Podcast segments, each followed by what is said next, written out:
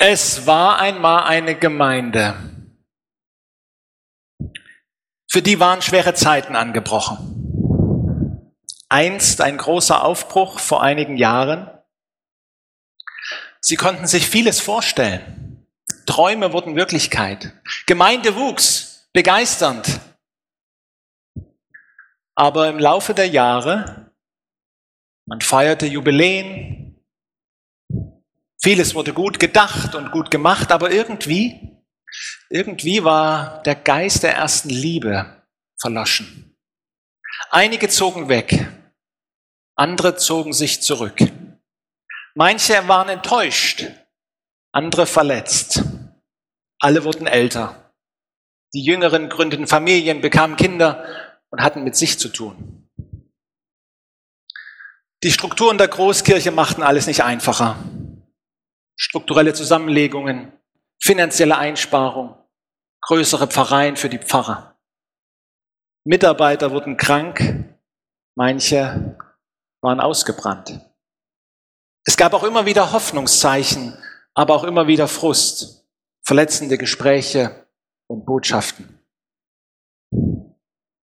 Und so kam es, dass man die Menschen im Ort und in der Region weniger mit dem Evangelium Christi erreichte, als man eigentlich wollte.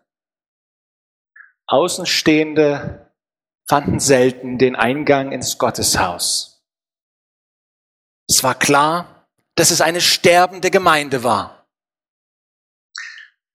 In den tiefen Wäldern und in den weiten Feldern, die die Kirche der Gemeinde umgaben, stand eine kleine Hütte, die ein Rabbi, ein jüdischer Lehrer, oft als Rückzugsort benutzte. Als der Leiter der Gemeinde sich wieder einmal den Kopf zerbrach über die Gemeinde, fiel ihm ein, er könnte doch mal wieder den Rabbi besuchen. So war er unterwegs, der Rabbi begrüßte ihn freundlich, sie umarmten sich herzlich. Als der Rabbi aber den Zweck des Besuchs hörte, konnte er nur mitfühlend ausrufen, ach, ich weiß, der Geist hat die Menschen verlassen.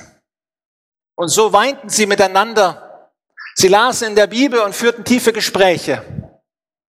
Als die Zeit für den Abschied gekommen war, umarmten sie sich noch einmal lange und bewusst. Und der Leiter fragte noch einmal, hast du wirklich gar keinen Rat für mich? Gar kein Wort? Gibt es denn gar nichts, was du mir sagen kannst? Der Rabbi erwiderte, nein. Ich kann dir leider nichts sagen, außer dass der Messias einer von euch ist.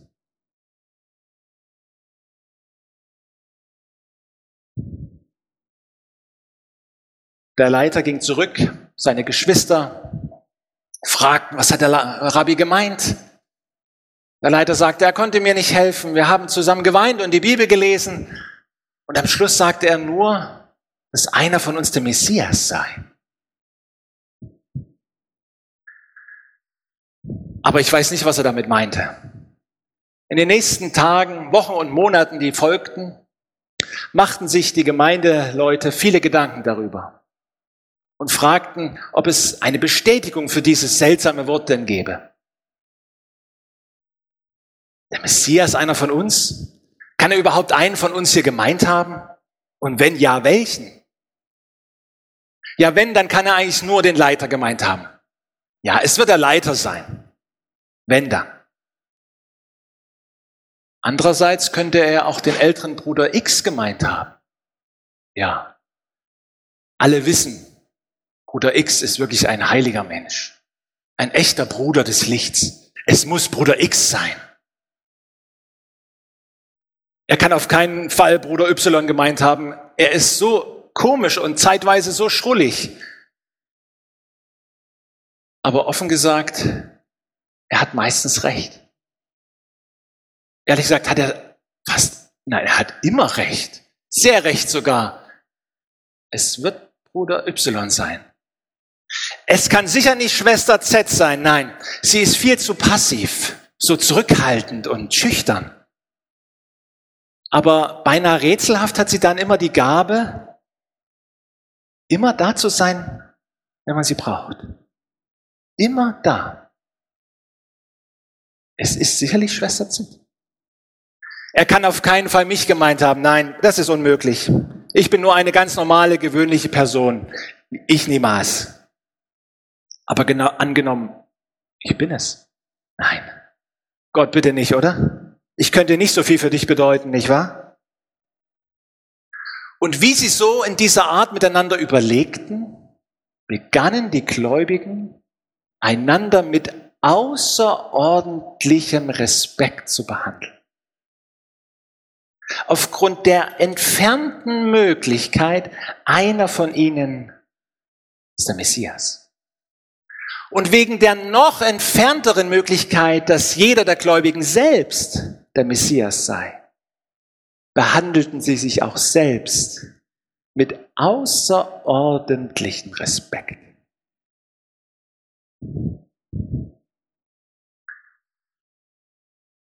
Weil der Wald und die Felder, die die Gemeinde umgaben, schön waren, gab es immer wieder Besucher, die unterwegs picknicken, wanderten oder auch die schöne Kirche besuchten.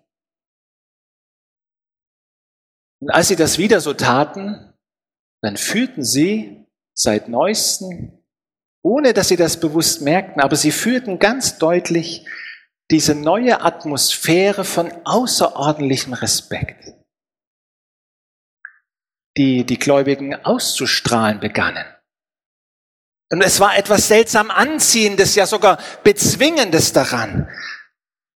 Immer wieder und immer häufiger kamen die Besucher, um zu picknicken und zu wandern und zu spielen und auch zu beten.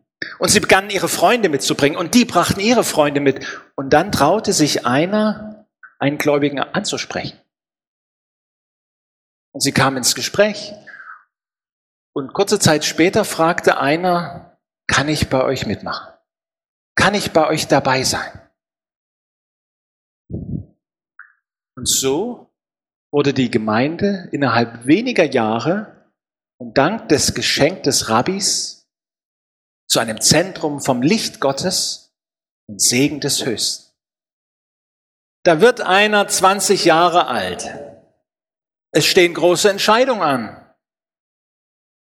Welchen Beruf ergreife ich? Ausbildung, Studium,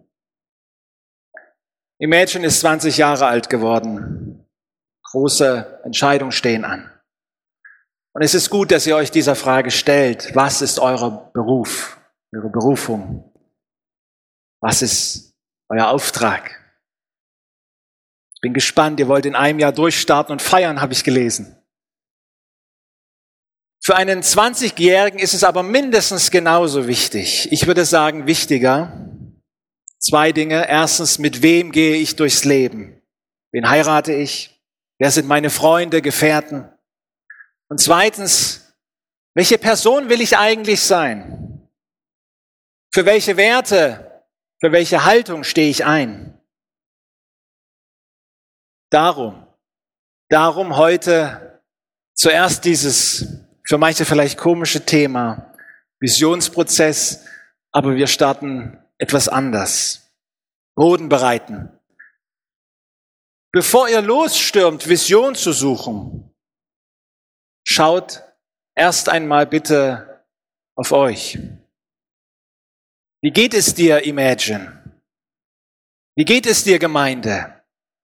Wie geht es dir? Wie geht es euch miteinander?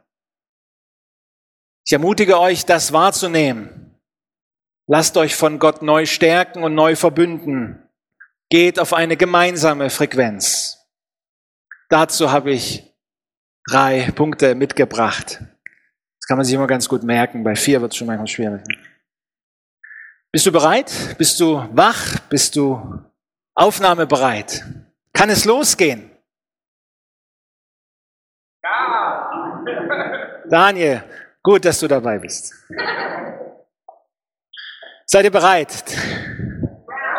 Okay, manche sind da, manche innerlich, das ist in Deutschland so, das ist okay. Erstens, ich habe geschaut, ihr habt ja schon eine Vision für euch mal festgehalten. Zwei Stück sogar, einmal von Imagine e.V. und einmal von der Kirchgemeinde. Imagine Higher, da heißt es, wir wollen Menschen den unvergleichlichen Jesus zeigen und zusammen in seiner Gemeinschaft wachsen. Vom KV klingt das ähnlich, in Liebe Menschen für Jesus Christus gewinnen und miteinander von ganzem Herzen als seine Gemeinde leben. Klingt gut, oder? Klingt gut. Ich habe mich aber gefragt, ist die Reihenfolge richtig? Ist das vielleicht schon ein Kernpunkt? Ist es nicht wichtiger, wer wir sind, das Sein, bevor was wir machen, das Tun? Für uns Christen ist immer das Sein das Erste, danach kommt das Tun. Warum ist die Reihenfolge richtig? Gemeinde. Wozu ist Gemeinde da? Was ist Gemeinde? Gemeinde sind mehr als Veranstaltungen. Gemeinde ist mehr als Aufträge und Mission und Vision. Gemeinde ist der Ort, wo Jesus da ist, wo Jesus gegenwärtig ist. Vielleicht nicht nur, aber vielleicht doch stärker, als wir glauben. Gemeinde ist eine der großartigsten Ideen Gottes. Es ist die große Hoffnung für diese hoffnungssehnsüchtige Welt. Gemeinde ist der Leib Christi. Wir sagen immer Leib Christi, aber wenn du es dir mal wirklich vorstellst, Gemeinde ist der Körper von Jesus. Bonhoeffer hat sogar gesagt, Kirche ist Jesus als Gemeinde existierend. Das ist ziemlich krass. Gemeinde ist der Ort der Gegenwart Gottes und der Ort der Anbetung Gottes. Darum sage ich, Christsein ohne Gemeinde ist nicht möglich. Gemeinde ist kein zusätzliches Add-on, nice to have. Nein, Gemeinde spiegelt Gottes Wesen, Gottes Liebesbeziehung ineinander, die Dreieinigkeit wieder. Gemeinde spiegelt Gottes Wesen wieder.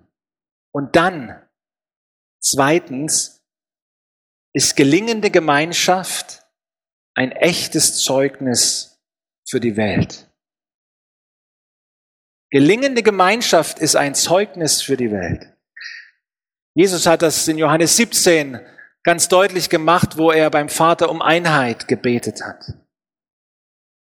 Oder ein paar Kapitel davor, das gehört ja fast zusammen, Johannes 13 bis 17, die Abschiedsreden, wahnsinnig dicht und voll Johannes 13, da heißt es, in der Liebe zueinander wird man euch erkennen. Vielleicht ist es gar nicht so wichtig, wie klug und toll die Predigten sind. Vielleicht ist es gar nicht so wichtig, wie toll das Gebäude ist oder die Technik oder die Internetseite. Vielleicht ist das Entscheidende in der Gemeinde, das Miteinander, was Jesus stiftet.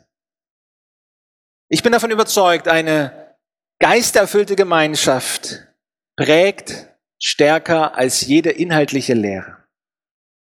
Gott hat euch, Schwestern und Brüder, in der Familie Gottes geschenkt. Sie brauchen dich und du brauchst sie. Auch das viel stärker, als wir oft glauben. Wenn ein Baum wachsen will, Johannes hat es schon ein bisschen angedeutet mit den Tomaten, sehr schön, dann muss der Boden bereitet sein, damit die Wurzeln stark sein können. Wenn ihr, und ihr wollt, dass das weiß ich, als Gemeinde missionarisch was reißen wollt, dann müsst ihr nach innen geklärte Beziehungen haben und leben. Ihr werdet nicht nur, aber auch in diesem Visionsprozess an Punkte kommen, wo das miteinander angefochten ist, wo es menschlich schwierig wird. Es ist wie auf hoher See. Da ist die Einheit der Mannschaft gefordert. Wisst ihr, dass ihr zusammengehört? Wisst ihr, was euch verbindet? Wisst ihr, wie ihr miteinander umzugehen habt? Wie die Spielregeln sind? Gebt dem Heiligen Geist Raum dass er euer Miteinander, eure Atmosphäre prägen darf, dass ihr gut und gelingend miteinander leben, arbeiten, reden und hören könnt, Gemeinde sein könnt. Sodass eine, ich sage das mal so deutlich, eine seelsorgerliche Grundhaltung, liebevoll, aber auch wahrhaftig im Miteinander wächst. Das war erstens bisschen grundlegend. Zweitens ist die Frage, wie geht das eigentlich? Wie geht denn das nun? Und für mich ist dazu ein Schlüssel geworden der römische Brunnen. Wir sind seit einem Jahr, länger schon bei der OJC in Greifswald, eine Lebensgemeinschaft, wo dieses Bild ganz entscheidend ist. Und das möchte ich euch heute mitgeben. Ich habe vor vielen Jahren, ich habe mal gerechnet, vielleicht sind es 15 Jahre, da habe ich hier meine ersten Predigten gehalten. Ähm, da habe ich einmal von Rohrbert gepredigt. Erinnern sich manche? Ich hatte so ein Rohr mit und habe gesagt, du bist Rohrbert. In dir fließt Gottes Liebe rein und missionarisch wieder raus. Weiß das noch jemand? Bitte vergiss das. Ich habe manchmal in den letzten Jahren daran gedacht und ich habe gedacht, ich muss das nochmal klarstellen. Ich sage dann ganz deutlich, ich finde, das ist eine Irrlehre und das ist völlig falsch. Ähm, besser, du imagine, du bist ein römischer Brunnen. Ich hoffe, dieses Bild ersetzt das alte. Keine Sorge, wir brauchen heute kein Latein. Ein römischer Brunnen ist folgendes. Du hast drei Schalen. In der Mitte fließt das Wasser hoch in die erste Schale. So. Und wenn diese erste Schale voll ist, dann läuft sie über in die zweite Schale. Und wenn diese Schale voll ist, läuft sie über in die dritte Schale. Und so ist es ein schönes Bild. Ihr versteht den Unterschied zum Rohr. Das Rohr, das füllt sich selber gar nicht. Da ist gar nichts da. Einfach sofort durch. Bei dem römischen Brunnen geht es manchmal langsamer, aber da muss erst was da sein. Vom Überfluss geben wir weiter. Wir schauen uns das genauer an. Stell dir vor, Dein persönliches Herz, das ist die erste Schale, ganz oben. Gott sprudelt hinein und seine Liebe füllt dich. Ich bin davon überzeugt, nicht die Gemeinde, kein Prediger, kein Pfarrer. Du bist verantwortlich dafür, dass du täglich deine Hände nach Gott ausstreckst und du alles von ihm empfängst, was du brauchst. Gott wartet auf dich es liegt an dir, da zu sein, ihm wie einem Freund zu erzählen und zu hören, was dran ist.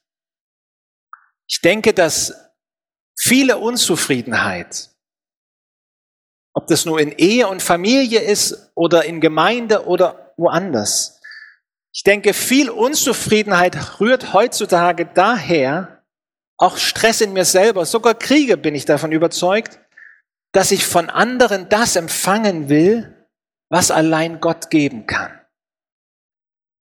Das ist oft so ein Fehler, glaube ich. Wir wollen von anderen das empfangen und erwarten, dass zum Beispiel von meinem Ehepartner, dass man mich jetzt beschenkt und lieb hat und was Tolles sagt, was allein Gott im tiefsten stillen kann. Meine erste Schale ist oft leer. Und wenn die leer ist, kann nichts überfließen in die anderen Schalen. Also, Jesus, fülle meine Leere, fülle meine erste Schale, stille du den Durst meiner Sehnsucht, wasche den Staub von meiner Seele. Wie sieht es aus mit deiner ersten Schale? Wenn ihr Visionsprozess machen wollt, ist es meiner Meinung nach ganz wichtig zu schauen, wie sieht es bei dir aus? Wie voll? An welchen Stellen ist deine Unzufriedenheit ein Hinweis auf eigene geistliche Dürre? Wie füllst du deine Schale? Welche geistlichen Übungen, Formen kennst du? Stille, Gebet, Bibellesen kennen die meisten. Was mache ich davon? Und wie mache ich das? Nicht nur ist es mir theoretisch wichtig, sondern wo hat es Platz in meinem Terminkalender? Wo hat es Platz in meinem Alltag? Welche Übung, welches Geistliche, welche Form welches Gebet, welches Bibellesen kann ich neu wieder integrieren in mein Leben? Womit willst du neu anfangen? Dann bist du gefüllt. Dann kann was überfließen in die zweite Schale. In die Schale der Gemeinde, in die Schale der Gemeinschaft, für euch auch in die Imagine-Schale. Dort empfangen wir, was uns von den anderen auch zufließt. Wir ertragen auch geduldig, was Wellen macht. Wir verbinden leidenschaftlich, was zusammenströmt. Wir teilen Leben. Wir essen, lachen, weinen, reden, hören, singen, beten und schütten unsere Herzen aus. Wir ermutigen und werden ermutigt. Wir trösten und werden getröstet. Und das braucht Raum. Und nicht nur Kirchenraum, das braucht vor allem Zeiträume, Beziehungszeiten. Wo hat es bei euch Zeit? Wo gibt es Zeiten des Austausches und der zweckfreien Gemeinschaft? Wie voll ist für dich, für euch zurzeit diese zweite Schale? Wo erlebst du diese zweite Schale eigentlich? Und was bringst du derzeit eigentlich in diese Schale ein? Und damit meine ich gar nicht, wo du mitarbeitest, wo du tätig bist. Da weiß ich, ich habe viele Teams und das ist auch gut so. Aber was bringst du mit, wenn ihr euch trefft? An Aufmerksamkeit, an Präsenz, an, an Konzentration, an Zuhören, an guten Worten und Gedanken, an Fürbitte. Was bringst du mit in die Gemeinschaft? Und die zweite Schale füllt sich. Im beharrlichen Beieinanderbleiben. Beharrlich, immer wieder dieses biblische Wort. Ich liebe das. Es ist so sperrig und steckt schon drin, was es ausdrückt. Ja, beharrlich, treu bleiben. Nicht dauerhaft zurückziehen. Und so füllt sich diese zweite Schale. Es dauert manchmal. Die ist ein bisschen größer als die erste. Da geht es nämlich um mehrere. Und dann fließt sie über. Aber erst dann, wie ein römischer Brunnen, in die dritte Schale. Wir teilen hoffnungsvoll aus, was wir empfangen haben. Hier, hier kommt der Auftrag. Hier kommt die Sendung. Hier kommt die Mission. Bezeugt euren Glauben in Wort und Tat. Verändert die Welt und rettet die Menschen. Lebt euren Glauben und redet davon. Ihr wollt euch vor allem mit der dritten Schale beschäftigen im Visionsprozess, glaube ich. Heute sind die ersten beiden Schalen im Fokus für mich. Meine Botschaft ist, vergesst diese ersten beiden Schalen niemals, in keinem Moment des Prozesses. Ich würde auch sagen, niemals im Leben und im Leben der Gemeinde. Zentral wichtig bleibt dabei immer, die dritte Schale kann nur von den ersten beiden gefüllt werden. Denn Probleme in der dritten Schale haben oft, nicht immer, aber oft etwas mit Schale 1 und Schale 2 zu tun, nämlich mit eigener innerer Leere und mit Unverbundenheit. Dieses Bild, römischer Brunnen, möchte ich in eure Herzen und in eure Gemeinschaft pflanzen. Das war zweitens. Und jetzt drittens. Zweitens war die Theorie, die Lehre. Jesus die Mitte, die Quelle, ihr drumherum, ihr verbindet euch. Wie wird es aber konkret? Wie fließen die Schalen ineinander über? Was folgt daraus? Und hier kommt jetzt die Geschichte von vorhin, diese Parabel, dieses Märchen. Ich weiß nicht, wie es dir damit ging, bin ich dann gespannt zu hören. Keiner von uns ist Jesus. Keiner. Um das deutlich zu machen. Nicht, dass ich in 15 Jahren wiederkommen muss und da irgendwas reparieren muss. Du bist nicht der Messias, aber der Messias ist in dir. Eine grundlegende Wahrheit im Neuen Testament. Christsein heißt Jesus in mir. Paulus schreibt das immer wieder, Christus in euch. Das ist das Geheimnis, das ist das Entscheidende, das ist die Wahrheit. Jesus ist in dir, Jesus lebt in dir. Und wenn dir das bewusst ist, das verändert ja was. Weil dann ist Jesus nicht nur in mir, sondern auch in dir und in dem und in ihr und in, ja, Jesus ist in uns. Wir sind alles, könnten auch sagen, Christusträger. Denn der andere ist auch nicht der Messias, nein, aber im anderen ist der Messias. Ich würde sagen, das verändert wie im Märchen alles. Wenn dir das klar ist, und Jesus sagt das doch eigentlich auch. Wo zwei oder drei in meinem Namen versammelt sind, da bin ich mitten unter ihnen. Wir sagen das immer so schön, aber ist dir bewusst, was das heißt? Jesus ist da, wenn du und ich, wenn wir, wenn ihr euch trefft. Noch zwei Bibelverse, die das bisschen fundieren. Philippa 2, Vers 5. Paulus schreibt, seid so unter euch gesinnt, wie es der Gemeinschaft in Jesus entspricht. Geht so miteinander um, wie es Jesus entspricht, wie Jesus es vorgelebt hat. In Matthäus 25, da sagt Jesus, was ihr getan habt, einem von diesen meinen geringsten Brüdern oder Schwestern, damit meint er tatsächlich die Gemeinde, was ihr getan habt in der Gemeinde einem anderen, das habt ihr mir getan. Jesus identifiziert sich mit deinem Glaubensbruder, mit deiner Glaubensschwester. Das heißt, wenn du deinen anderen, hier, deinem Nachbarn, deinem Nebenmann etwas sagst, dann sagst du das Jesus. Wenn du ihm sagst, schön, dass du da bist, dann sagst du, Jesus, schön, dass du da bist. Wenn du ihn verletzt oder eine E-Mail schreibst, die nicht so nett ist, weil du ärgerlich bist, vielleicht zu Recht, dann verletzt du Jesus.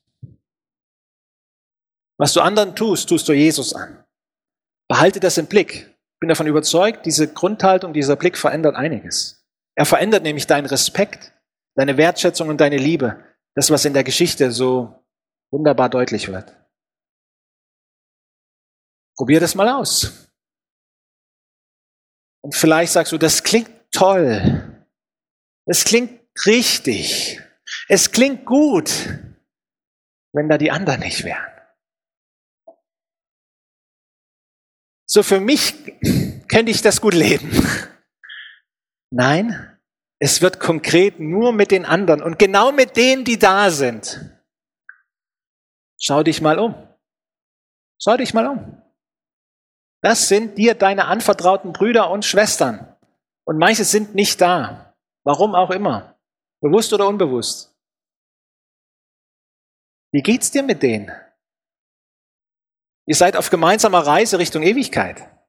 Und ihr werdet dann noch eine ganze Zeit miteinander verbringen. Es ist gut, euch jetzt schon miteinander abzustimmen.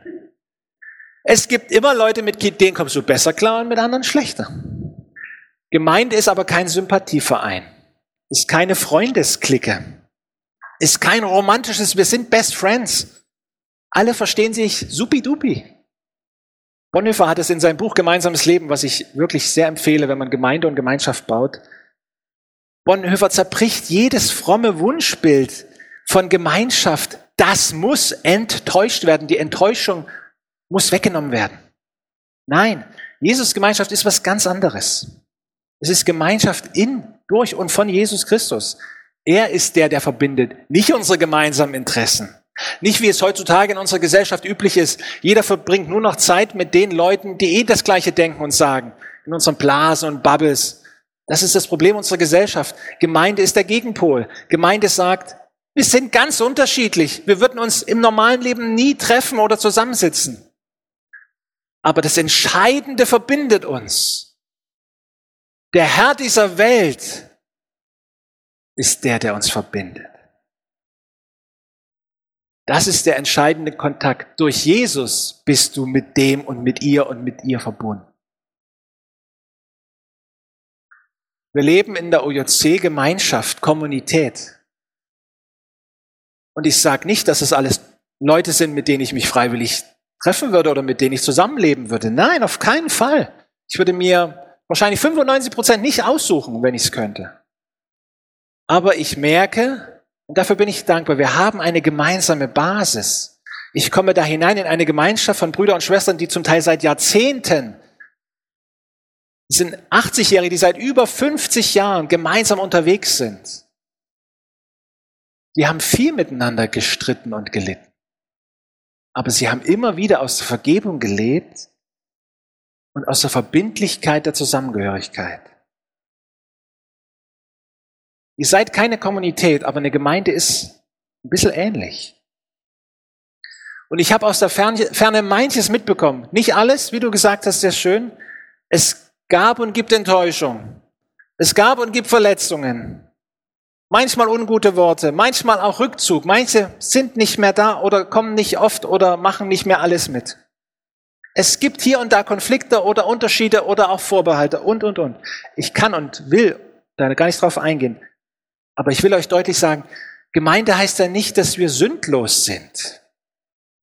Wir sind doch Gemeinde der Sünder. Und wir brauchen die Vergebung. Wir reden doch den ganzen Tag von Vergebung und vom Kreuz Jesu. Oder? Das ist doch unser Zentrum. Jesus ist für unsere Sünden am Kreuz gestorben, sein Blut hat alles bezahlt. Wir dürfen frei werden davon. Aber wenn es dann konkret wird, dass jeder seine Probleme hat, dass wir miteinander Probleme haben, dann wird das irgendwie ganz klein. Wo hat denn das Platz? Wo lassen wir denn einander Sünder sein und vergebene Sünder? Macht es doch praktisch. Lebt doch gemeinsam aus dieser Quelle Jesu, aus der Vergebung. Lebt kein Maskenball, wo man sich was vormachen muss. Lasst einander Sünder sein und bleiben. Das wird so bleiben bis zur Ewigkeit. Lebt aus der ständigen Vergebung. Keiner wird perfekt werden. Wir nehmen einander an in Christus. Römer 15. Und ja, das Anderssein der anderen, das fordert heraus. Nicht angreifen, nicht wegrennen, sondern aushalten. Ertragen, barmherzig. Bei uns in der OJC sagen wir manchmal, umarme die Wirklichkeit. Es ist manchmal so, wie es ist. Wir dürfen Fehler machen. Und wir gestehen das auch einander zu, dass einer mal einen Dienst verpasst und nicht da ist.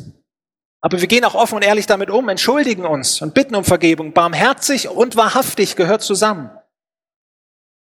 Paulus nennt in allen seinen Briefen immer wieder das schöne Wort Parakaleo. Oft wird das übersetzt mit Ich ermahne euch. Das ist aber zu wenig. Das heißt vielmehr, ich ermutige, ich tröste und ermahne euch. Das steckt alles drin. Das ist doch ein super Wort für unseren gemeindlichen Umgang. Und das geht immer wieder los, immer wieder los mit echtem, empathischen, aufmerksamen Zuhören. Das fehlt mir manchmal. Gott hat uns zwei Ohren gegeben und nur einen Mund. Überleg mal warum. Rede einmal weniger, höre einmal mehr. da ist schon viel gewonnen. Wenn du eine Seelsorgeausbildung machst, dann wirst du lernen, 80 Prozent sind Zuhören. Es klingt easy, ist es aber nicht. Zuhören ist manchmal anstrengend. Und dann teile auch dein Inneres. Benenne deine Gefühle, deine Bedürfnisse, deine Sehnsüchte. Denn all das steckt meistens hinter sachlichen Argumenten. Wenn ihr über Sachdinge argumentiert, diskutiert und streitet, Oft geht's um andere Sachen. Gerade weil es ganz tief um christliche, geistliche Dinge geht. Aber trotzdem, Gefühle, Bedürfnisse, Sehnsüchte sind nichts Schlechtes. Sie sind da und sie werden da bleiben. Schau immer, wo ist im Konflikt mein Anteil? Wo ist mein Gefühl? Wo ist meine Prägung? Die gelingende, gute Kommunikation ist nicht nur in der Ehe, sondern auch in der Gemeinde ein echter Schlüssel. Etabliert Regeln Jetzt nicht wie in der Schule, wir machen dies und das, aber wie reden wir miteinander? Das ist ein echter Gamechanger, der verändert wirklich was, wenn wir anders miteinander reden und umgehen. Ich muss nicht alles und ich werde auch nie alles gut finden, was der andere macht, denkt oder sagt. Aber entdecke im anderen Christus. Entdecke in ihm, dass auch Jesus dort wirkt. Und lass dich auch von dem prägen, wo du denkst, der kann mir eigentlich nichts mitgeben. Lass dich ergänzen, lass dich schleifen, lass dich tragen. Verstehe dich als Teil des einen Ganzen. Seh dich als eins mit den anderen. Und du bist mitverantwortlich dafür. Wenn du nicht da bist, fehlt was. Deine Meinung, dein Charisma, deine Gaben, deine Präsenz gehört dazu. 1. Korinther 12, 25, Gott hat den Leib zusammengefügt, dass die Glieder einträchtig füreinander sorgen.